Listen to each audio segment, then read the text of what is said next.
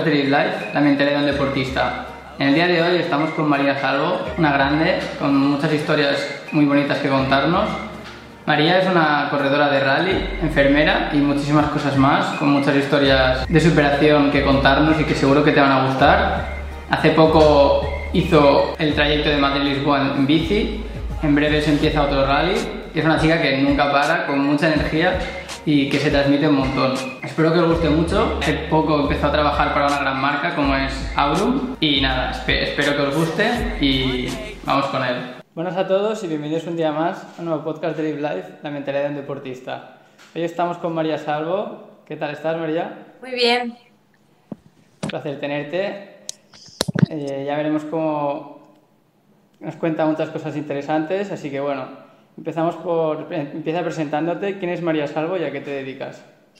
Bueno, pues eh, yo soy enfermera de profesión y además soy copiloto de rallies. Y bueno, poco más que decir de mí. Bueno, sí, sí. Sí, sí, ya, ya iremos sacando cosas porque hay cosas muy guays. Bueno, eh, sabemos que empezaste con los rallies desde hace años.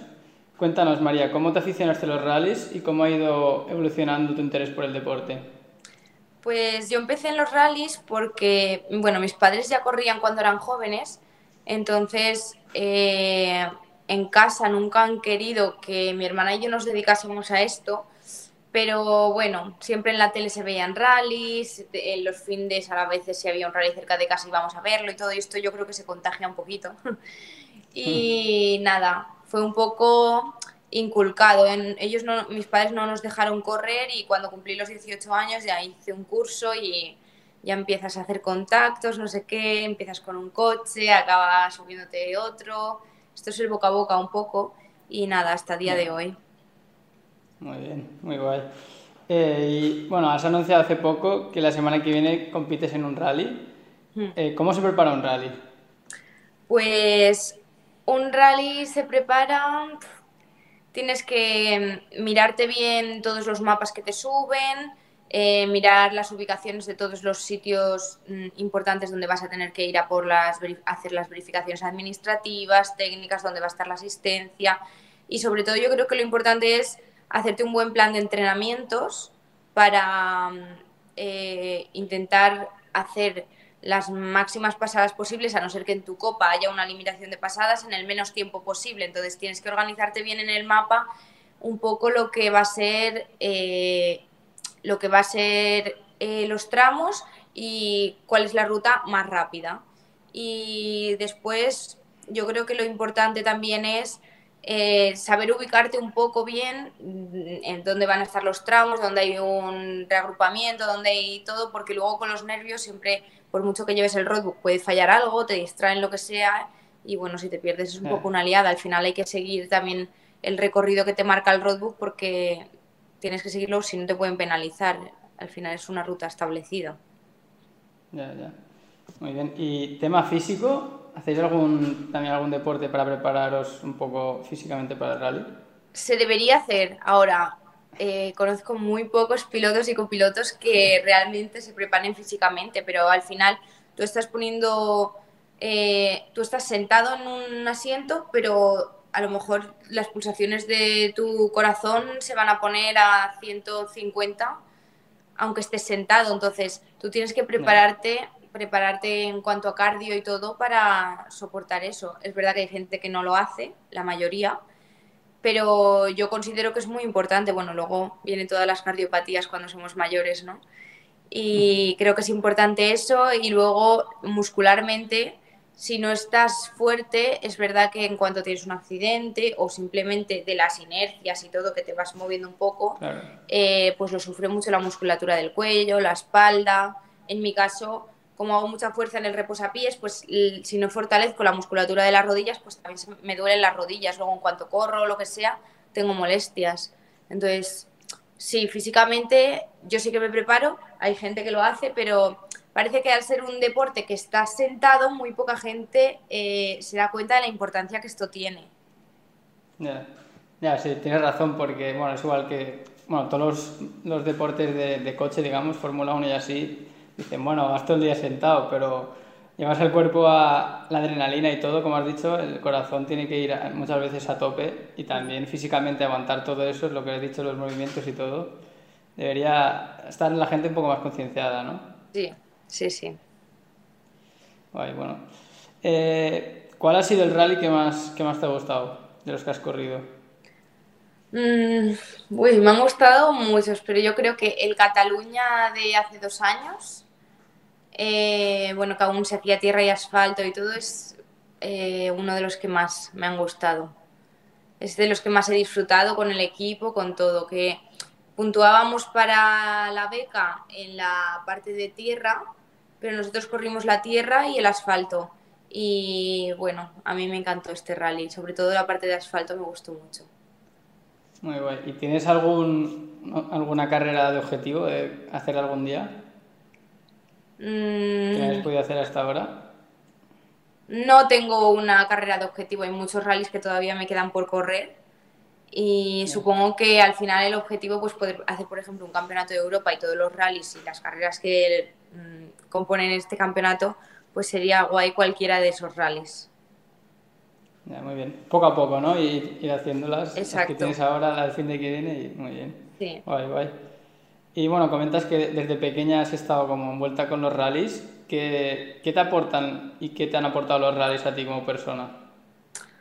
Sobre todo el sacrificio y la fuerza de voluntad para hacer las cosas. Al final es muy sacrificado compaginar. Yo empecé, que estaba estudiando a la universidad cuando empecé a correr y lo compaginaba con prácticas, estudios, además iba a conservatorio, el deporte y además vete semanas enteras fuera, ¿no? Y devuelve los días que debes de prácticas en el hospital y al final siempre lo he tenido que compaginar y es bastante sacrificado porque yo, por ejemplo, he renunciado a mis vacaciones desde que corro rallies. En verano yo creo que este va a ser el primer año que haga vacaciones en verano porque al final siempre me las tengo que gastar durante el año, que no descansas. La realidad es esa, porque te vas de rally y no descansas.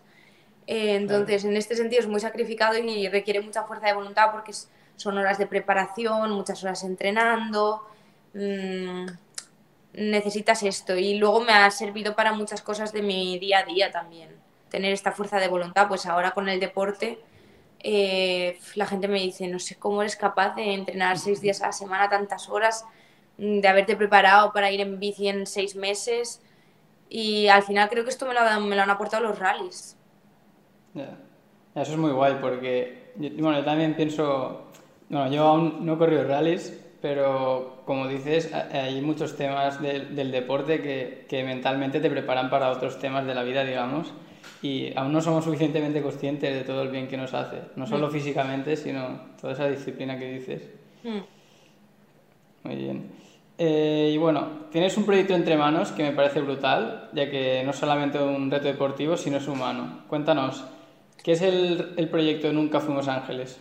Bueno, es un proyecto que realmente está, se podría dar por cerrado ya, que, bueno, consistió en ir desde Madrid hasta Lisboa, eh, bueno, con el objetivo de superarme a mí misma. Y yo lo que quería con este proyecto eh, era hacer una comparativa un poco con la vida. Yo, desde que falleció mi hermana, pues he pasado unas situaciones muy difíciles y mis amigos, mi familia, mi psicóloga, todos me han apoyado, los he tenido ahí. Yo creo que son un poco esos apoyos fundamentales que yo he tenido y me han ayudado a seguir en la línea ascendente, ¿no? En, todo este proceso de duelo. Y yo lo que quería hacer con este proyecto, que al final era una cosa que yo hacía por mi hermana, eh, era pues hacer esta comparativa de hemos tenido durante estos 650 kilómetros que recorrimos desde Madrid hasta Lisboa, hemos tenido un montón de momentos malos y todo, pero yo llevaba un equipo conmigo que entre todos, cada vez que alguien tenía un mal momento, nos hemos levantado entre nosotros y al final cada uno con su motivo personal por el que quería llegar a Lisboa, en mi caso era mi hermana, cada uno tenía el suyo, pues eh, apoyándonos en los demás, pues hemos conseguido llegar hasta ahí, ¿no? Y yo no digo que ya esté al final de mi camino de este proceso de duelo, ni mucho menos, porque es verdad que sigo teniendo días malos y todo esto, pero sí que eh, sé que estoy en el camino, en el buen camino y que algún día llegaré a estar mm, bien, ¿no? no nunca, es, no es una cosa que esto se supere, pero no se supera, pero el dolor se disipa, ¿no? Si no, al final sería insoportable este dolor. Y creo que, mm, bueno, que tengo los apoyos suficientes, tengo gente que me quiere que está ahí conmigo y que estoy en el camino. Sí, muy bien. Sí, al final entiendo que es eso que dices, que habrá días malos, pero tienes que tener claro que el camino va hacia arriba y que todo irá a mejor, digamos. Sí. Eh, bueno, un poco relacionado con esto, hay algo que me parece muy fuerte de ti y que quiero que compartas, ya que seguro que puede ayudar a, a muchos de nuestros oyentes, porque pocas semanas después del accidente de tu hermana decidiste ponerte el mono y correr un rally. ¿Cuál fue tu fuerza para hacerlo?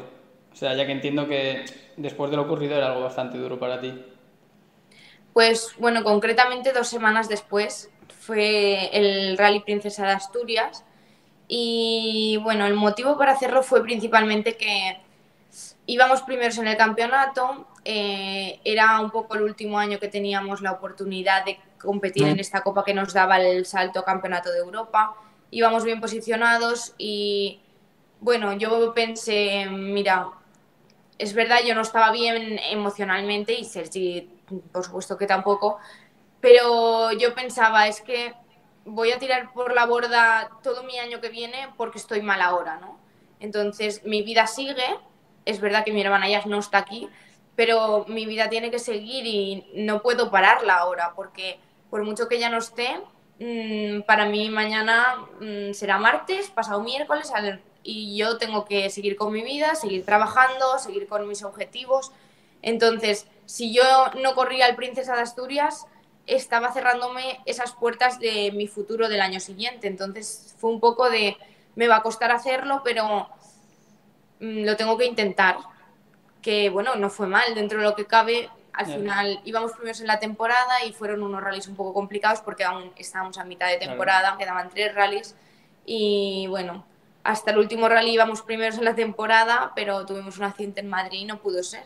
Al final creo que todo pasa por algo y a lo mejor no era nuestro momento, no tenía que pasar, no sé, no sé por qué fue, pero, pero bueno, eh, supongo que no habría hecho todo lo que he hecho este año, ¿no? Si hubiera tenido un campeonato de Europa y hubiera tenido que dedicarle ese tiempo, pues no sé, he tenido muchas otras oportunidades que, que agradezco haberlas vivido. Sí, joder, está, está muy bien este mensaje que dejas porque eso no son excusas, obviamente, pero aparte hay gente que a lo mejor yo o quien sea tiene alguna excusa para hacer algo, pero está bien como has comentado tú que en lugar de centrarte en, bueno, hoy no me apetece, no lo voy a hacer, piensas a largo plazo lo que va a significar eso para ti y, y en la balanza sabes lo que hay, entonces, pues, joder, tuvisteis el valor de, de, salir a competir. Al final es un poco lo de la satisfacción a corto plazo y largo plazo, ¿no? Siempre es como que hacemos lo que nos apetece en el momento porque pensamos que es lo que voy a disfrutar ahora, pero normalmente la satisfacción a largo plazo es mucho mayor, ¿no? Esto es como hoy no me apetece levantarme para ir en bici, por ejemplo, esta mañana, ¿no?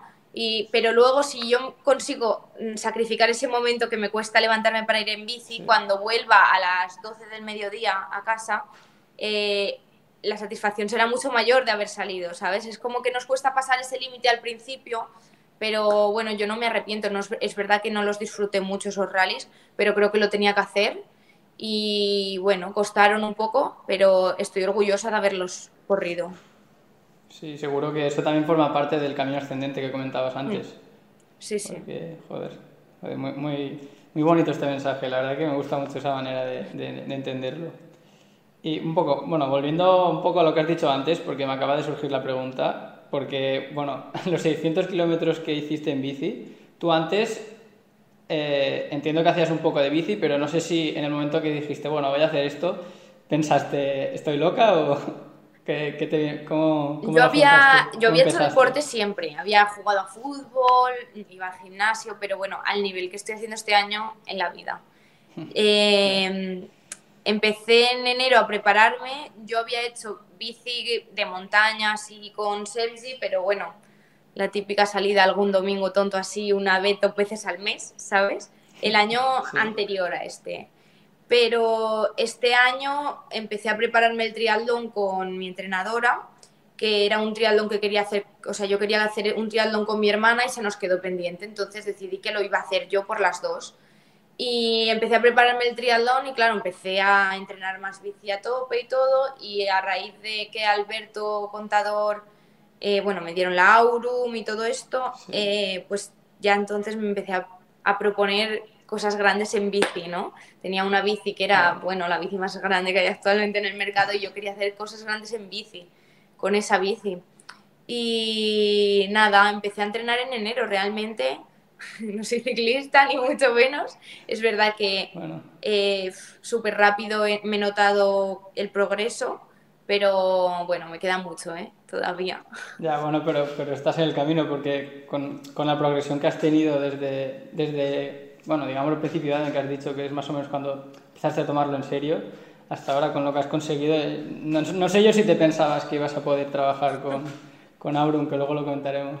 No, la verdad que, bueno, eh, yo quería hacer, bueno, busqué alguna marca para hacer el proyecto del triatlón y tal en bici, pero no me esperaba que, que, fuese Aurum, ¿no? Es que no me imagino ninguna marca mejor. Ya, ya, ya. Eh, bueno, continuamos por, esta, por este tema de Aurum. Porque bueno, quería felicitarte por, por, eso, por lo que has conseguido y, poder haber llegado hasta ellos, que como dices, bueno, pues es, es una gran marca. Y bueno, es que desde hace poco eres embajadora ¿no? de Aurum, la marca de bicis, para quien no lo conozca aún, eh, encabezada por el grande del ciclismo español, Alberto Contador. Cuéntanos mejor qué, qué, es Aurum y qué es para ti estar con esta marca y cómo conseguiste llegar a ellos. Pues a raíz de que yo empecé a entrenar para el triatlón, eh, Juanjo, que es el director de marketing de Aurum, eh, ya me seguía por los rallies y se empezó, bueno, empezó a ver todo mi progreso, cómo yo entrenaba cada día, la dedicación que estaba poniendo en esto. Y entonces Juanjo eh, me comentó, me acuerdo que me comentó una historia que yo estaba entrenando con mi bici de antes y me puso, qué bien quedarían tus entrenamientos una Aurum. Bueno, y yo le, le respondí, ¿no? Yo seguía Alberto y yo sabía que acababa de sacar la bici, esta marca nueva, que vamos, estaba saliendo al mercado, ¿no? Y le dije, bueno, ¿y a quién no le quedaría bien esa bici, no? Es una bici, es perfecta.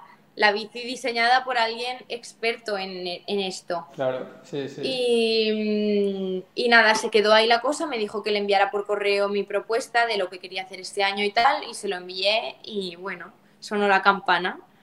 Eh, a los dos, tres días tuve una entrevista con Alberto y con todo el equipo de Aurum y nada, el tema fue que se atrasó mucho todo porque con todo esto del COVID, las aduanas y tal, tardaban un montón en llegar los componentes, la bici, bueno, el cuadro, todo. Entonces, ha tardado, se ha hecho esperar, pero bueno, ha valido mucho la pena la espera. O sea, prefiero mm, haber esperado tres, cuatro meses que he esperado a, bueno, más, te diría que más, a haber tenido otra bici mm, desde febrero, marzo, ¿sabes? Prefiero haberme esperado y ahora poder disfrutarla Así que nada.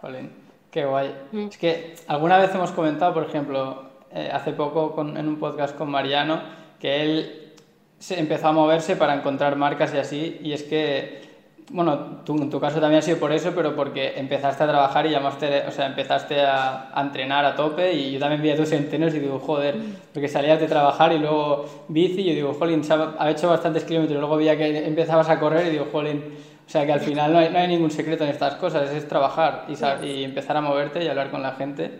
Así que me alegro que, que hayas conseguido llegar a ellos. Gracias.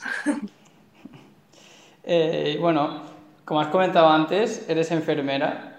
Eh, ¿cómo, ¿Cómo son tus entrenos y cómo consigues compaginarlo todo? Lo compagino mmm, porque duermo poco, la realidad es esa, porque yo al final tengo el turno de noche eh, que lo elegí yo este turno porque mm, para los rallies es lo que más fácil me era, como no trabajas todos los días de la semana, trabajas días alternos, me tenía que hacer menos cambios para poderme ir de rally. Claro, son semanas enteras por ahí. Y mm, bueno, se lleva un poco mal en el sentido de que no duermes bien, te levantas y cuando llevas el ciclo cambiado no estás suficientemente descansado. Pero eh, bueno, cuando puedo. O sea, yo ratito que tengo, a mí no me gusta ver la tele, no me gusta... Es que no tengo tiempo ni de leer, ni de ver la tele, ni de nada de esto. Además, soy muy inquieta y ratito que tengo, si tengo una hora, pues me voy a ir una hora a correr. Entonces, no ponerme excusas. Yo me levanto, como y me voy a hacer algo. No hago el vago en el sofá un rato hasta que tal. No, porque no tengo tiempo. La realidad es esta. Yo a las 8 tengo que volver a entrar a trabajar. Bueno, a las 8 me tengo que empezar a preparar para irme, ¿no? Entonces, si me he levantado a las 3, mm, la poca tarde que tenga, tengo que hacer las cosas que me queden pendientes y deporte. Y yo me lo ponía como una prioridad, estaba por delante de mis tareas, ¿no? Hacer deporte. Ya, jolín. Sí, está bien eso y, la verdad que no hay otra, ¿no? Como dices tú. O sea, si quieres algo, no, tienes que sacrificar otras cosas al final. Cuando algo lo quieres de verdad, te tienes que esforzar y aunque te dé pereza, porque obviamente no todos los días me apetecía entrenar, pero claro, yo ya me había puesto el objetivo, yo ya estaba inscrita en el triatlón, por ejemplo, y lo veía cerca, entonces yo no quería ir al triatlón a pasarlo mal, quería estar preparada. Esto también te mueve, ¿no? Ya, ya, ya. Muy bien. Eh, y bueno, ¿qué, ya estamos acabando, unas últimas preguntas. Eh, ¿Qué visión tienes sobre ti en un plazo de unos cinco años? Me ha cambiado tanto la vida en los últimos tres meses que es un poco difícil decir qué será de mí en cinco años, no sé. Mm, sorpresa. Incluso sorpresa para mí, es que no lo sé. No lo sé. Supongo que mm, seguiré marcándome retos, eh, incluso nuevos retos laborales eh, pero no sé, es que la vida te puede cambiar mañana. De la noche a la mañana te despiertas y es otra cosa totalmente diferente. Entonces, bueno, y con el mm. COVID también lo hemos visto esto, ¿no? Al final, ¿quién se esperaba que nos fueran a encerrar casi un año? Pues es lo mismo, no sé. Se te puede parar el mundo mañana y más vale disfrutar de la hora y no pensarlo. Es que que venga lo que tenga que venir. estar preparados sin, parar y ya está. y disfruta de lo que tengas ahora porque como no lo sabes, igual es mejor, igual no. Entonces, yo disfrutaré del momento de ahora y el problema del futuro. Pues sí, muy bien. Y bueno, última pregunta típica del podcast. Eh, ¿A quién te gustaría que trajéramos al podcast para que nos comparta su manera de vivir y entender el deporte? Pues mira, una persona que mm, eh, he tenido el placer de poder entrenar con ella y que me dé sus consejos eh, fue Erika Villaecija, una nadadora olímpica, que me dio unas clases así en mar abierto que me vinieron muy bien de cara al triatlón. Y bueno, es que es un deporte tan sacrificado, la natación, que creo que tiene muchas cosas que aportar y sobre sacrificio, sobre la fuerza de voluntad, dedicación, bueno, sobre todo esto, seguro que puede hablaros mucho. Muy bien. ¿Puedes repetir el nombre, perdón, que yo no lo he escuchado bien? Erika Villaecija. Tengo alguna, algún post con ella en, en, Instagram. Vale, pues bueno, le, le diríamos que venimos de parte tuya, que seguro que hmm. así es más fácil que, que, acceda. Sí, seguro que sí, por esto te lo he dicho ella. Muy bien, muy bien, muchas gracias. Bueno, pues ya, ya estaría, no sé si quieres añadir algo. La verdad que a mí me ha parecido un podcast, joder, con temas muy guays y, y muy importantes, digamos. No sé. Gracias. Bueno, sí. Nada, pues lo dejamos aquí. Ha sido un placer, María. Muchísimas gracias. Gracias a ti. Y bueno, que vaya muy bien y hasta el próximo podcast. Adiós.